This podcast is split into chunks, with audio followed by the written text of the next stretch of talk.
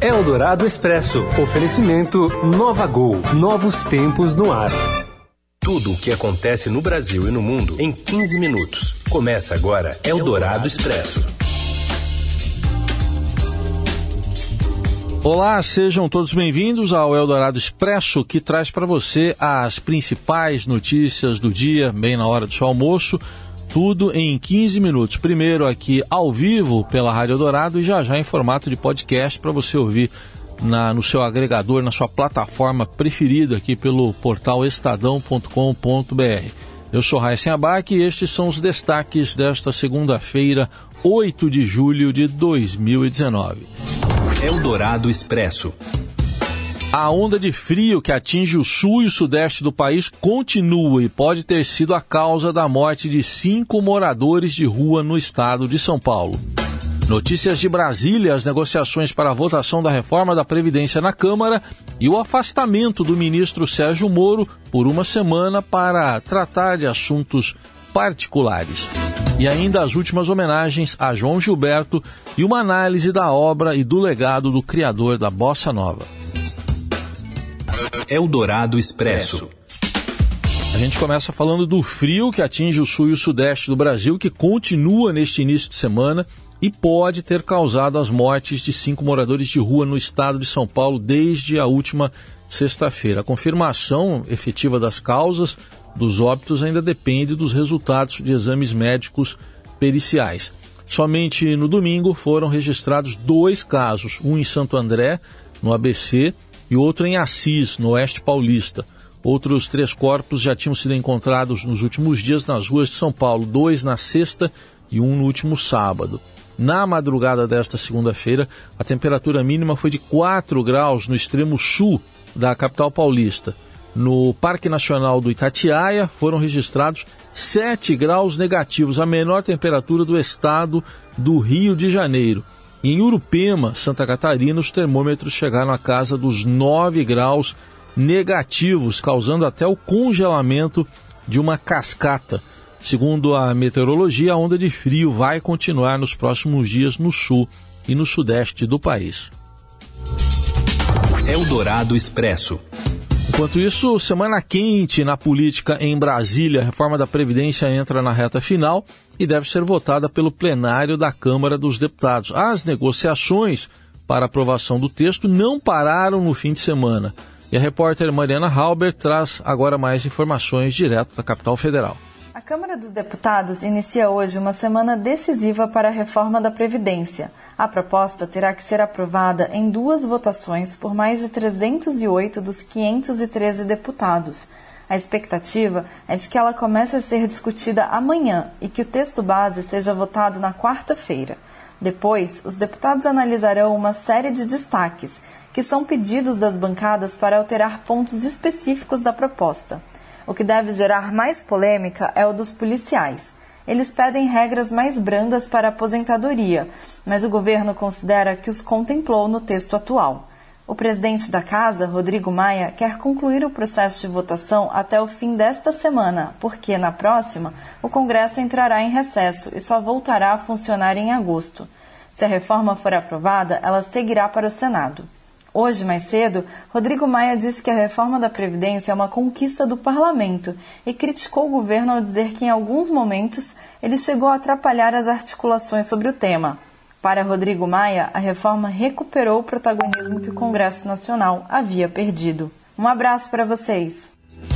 Obrigado aí a Mariana Halbert. Rodrigo Maia chegou a fazer até uma previsão. Ele espera iniciar o processo de votação amanhã à noite mas para isso quer um número elevado de deputados presentes, um quórum aí com 490, é o que ele espera dos 513 parlamentares. E às vésperas da votação no plenário, a proposta que modifica as regras para se aposentar no Brasil conta com o apoio de 247 deputados, como aponta o placar da Previdência que é feito pelo Estadão. Desses 247, 229 afirmam que dariam sim a reforma com o mesmo teor que foi aprovado na comissão especial na semana passada. E 18 condicionaram a aprovação a alguns ajustes.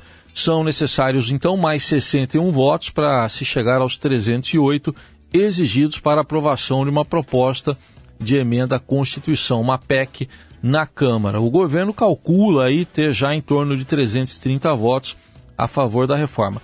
E para você entender todas as mudanças na Previdência, o Estadão preparou um material especial comparando como as regras são hoje, como elas ficariam após a aprovação da reforma. Você confere tudo lá no portal estadão.com.br. Eldorado Expresso. O ministro da Justiça e Segurança Pública, Sérgio Moro, ficará afastado do cargo na próxima semana, segundo uma nota do Ministério, para tratar de assuntos particulares a licença será tirada no período de 15 a 19 de julho e foi autorizada por despacho presidencial publicado no Diário Oficial da União desta segunda-feira. O Ministério da Justiça explicou, por meio da sua assessoria, que o afastamento do ministro se trata de uma licença não remunerada prevista em lei. Segundo um auxiliar do Ministério ouvido pelo Estadão, isso já estava sendo planejado desde que o ministro assumiu e não tem nada a ver com o cenário atual de pressão relacionada a supostas trocas de mensagens com procuradores da Lava Jato, que vêm sendo divulgadas pelo site The Intercept Brasil. As conversas teriam acontecido quando Moro atuava ainda como juiz federal, em Curitiba. Ele não reconhece a autenticidade das mensagens e tem negado condutas indevidas. Eldorado Expresso. E olha, falando de Lava Jato, mais de dois anos após a delação de 77 executivos da Odebrecht na Lava Jato, você lembra? É aquela que era chamada de a delação do fim do mundo. Pois é, mais de dois anos depois de tudo isso, entregas que totalizam 14 milhões de reais em dinheiro vivo ainda não tiveram os destinatários identificados. O levantamento foi feito pelo repórter do Estadão Fábio Leite, que traz agora mais detalhes sobre esse mistério. Oi, Fábio. Boa tarde, Heisen. Boa tarde aos ouvintes. Arquivos da transportadora de valores utilizada pelo Odebrecht para fazer pagamentos ilícitos a políticos e agentes públicos na cidade de São Paulo apontam repasses de 14 milhões de reais vinculados a codinomes ainda não esclarecidos pela empreiteira em seu acordo de colaboração premiada, que foi fechado com o Ministério Público Federal em dezembro de 2016. A reportagem do Estado confrontou os dados da planilha e do registro de conversas de Skype da transportadora com as informações da programação semanal de pagamentos feita pelo Departamento de Propinas da Odebrecht. Os dados apontam repasses relacionados a 22 apelidos dados a políticos ou agentes públicos que ainda não foram revelados. Esses pagamentos foram feitos em dinheiro vivo entre maio de 2013 e maio de 2015 em apartamentos, escritórios e quartos de hotéis da capital paulista. Tá aí, alguns apelidos chamam a atenção, né? Tem Papai Noel, tem Trenó, tem Azeitona, tem Príncipe. O Príncipe foi o que mais recebeu, mas até agora os nomes não foram identificados. Não se sabe exatamente quem são. E a gente vai continuar nesse caso aí com o repórter Fábio Leite. Dois dos nomes aí, segundo a reportagem dele, tem a ver com a construção da Arena Corinthians em Itaquera pela construtora Odebrecht.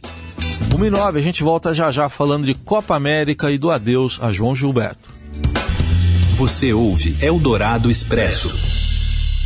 Se você está escutando este programa, é porque não gosta de perder tempo. É para pessoas como você que a Gol tem o Gol Mais Conforto, com mais espaço entre as poltronas em todos os voos, para você descansar enquanto viaja, além das exclusividades da TV ao vivo e internet em todos os destinos para você continuar fazendo o que quiser a bordo e chegar mais longe. Assim é a Gol, dando mais vida ao seu tempo, do jeito do brasileiro, que é o jeito da Gol. Nova Gol, nova Novos tempos no ar.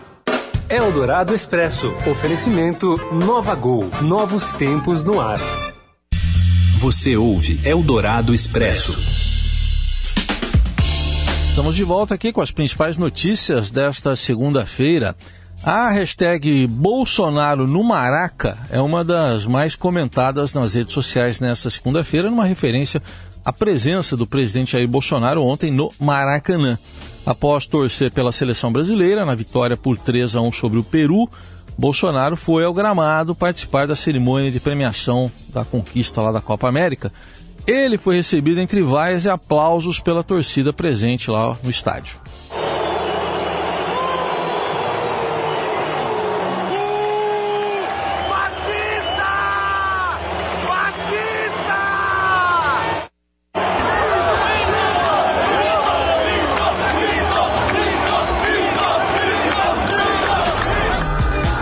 Aí o estádio onde o ingresso custava aí 260, mais barato, 890 até, então, hum, né, não sabe exatamente quem exatamente vaiou ali, mas tem gente que podia comprar esse ingresso, obviamente, né?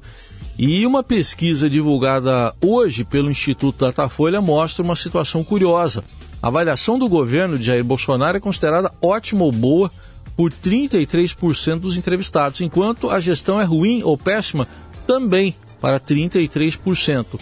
Outros 31% julgam o governo como regular. A pesquisa foi realizada nos dias 4 e 5 de julho, com 2.086 entrevistados em 130 cidades e com margem de erro de dois pontos para mais ou para menos. Eldorado Expresso. E agora falando de futebol mesmo, com uma dúvida, depois da conquista da Copa América, qual deve ser o futuro da seleção? Acompanhe a análise de Rafael Ramos. Oi, Rafa.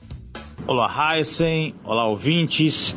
É inegável que o título da Copa América, conquistado domingo contra o Peru no Maracanã, dá tranquilidade para o Tite continuar o seu trabalho na seleção. Ele vinha sendo muito pressionado depois da eliminação na Copa da Rússia e também porque o Brasil não vinha jogando bem nos amistosos desde então. Mas ser campeão da Copa América não serve de parâmetro para a seleção brasileira. O foco tem que estar nas grandes seleções da Europa. Com o título da Copa América, Tite tem que renovar a seleção brasileira. Chegou a hora de dar espaço para garotos como Vinícius Júnior, Rodrigo, Pedro. Essa meninada pede passagem na seleção brasileira e só com o talento deles é que o Brasil vai conseguir, quem sabe, o título mundial na Copa do Mundo do Catar em 2022.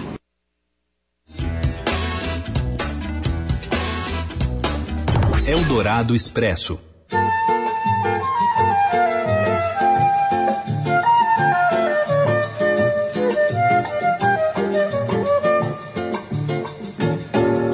Vai minha tristeza. Familiares, amigos e fãs se despedem do cantor e compositor João Gilberto, que morreu no sábado no Rio de Janeiro. A repórter Roberta Jansen acompanha as últimas homenagens ao criador da bossa nova. Oi, Roberta. Oi, Heisen, boa tarde. O corpo do cantor e compositor João Gilberto está sendo velado desde as nove da manhã aqui no saguão do Teatro Municipal, no centro do Rio. Teatro Municipal que foi o último lugar onde o João se apresentou aqui no Brasil, isso em 2008.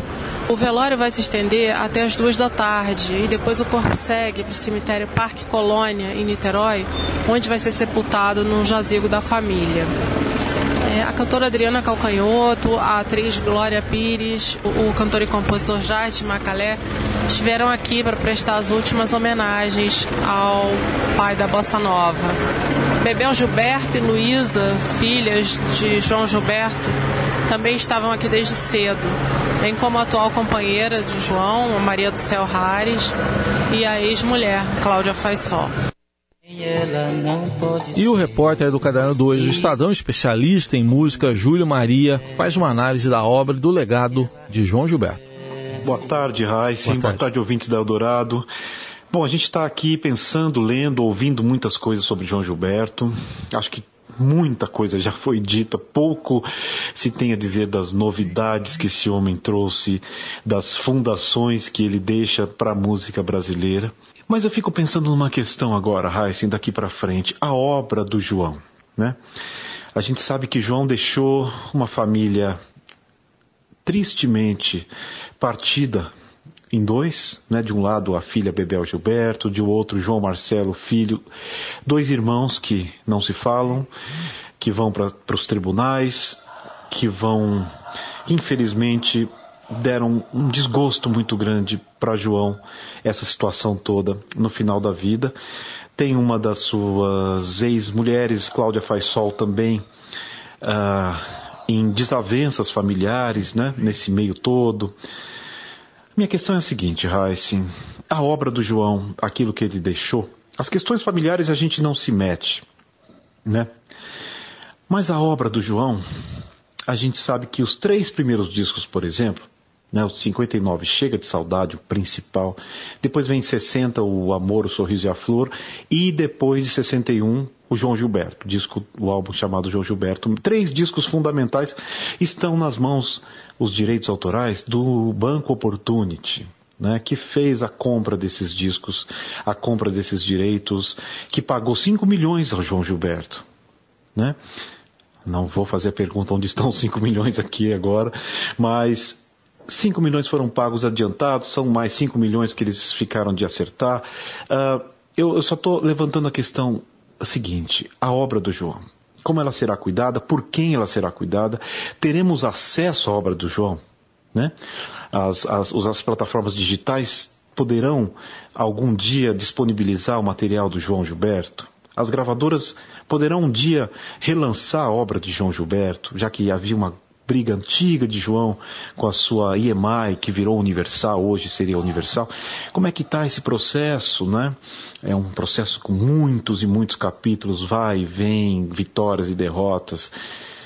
Deixo aqui essa pergunta, né? Eu acho que é uma questão de memória nacional, de patrimônio histórico mundial, a obra de João Gilberto, ou seja, a gente quer saber, né? Qual o destino da divulgação, qual o destino da, uh, do cuidado né, que teremos com a obra do nosso principal, maior compositor do século passado até esses tempos, tá bom? Um abraço, Raíssa, um abraço, ouvintes da Eldorado. Valeu, Júlio, obrigado. Boa reflexão aí do Júlio. Com ela a gente encerra o Eldorado Expresso ao som do João Gilberto. Eldorado Expresso que volta amanhã. Obrigado pela companhia. Boa semana uma prece que ela regresse, porque eu não posso mais sofrer. Você ouviu Eldorado Expresso tudo o que acontece no Brasil e no mundo em 15 minutos. Eldorado Expresso oferecimento Nova Gol novos tempos no ar.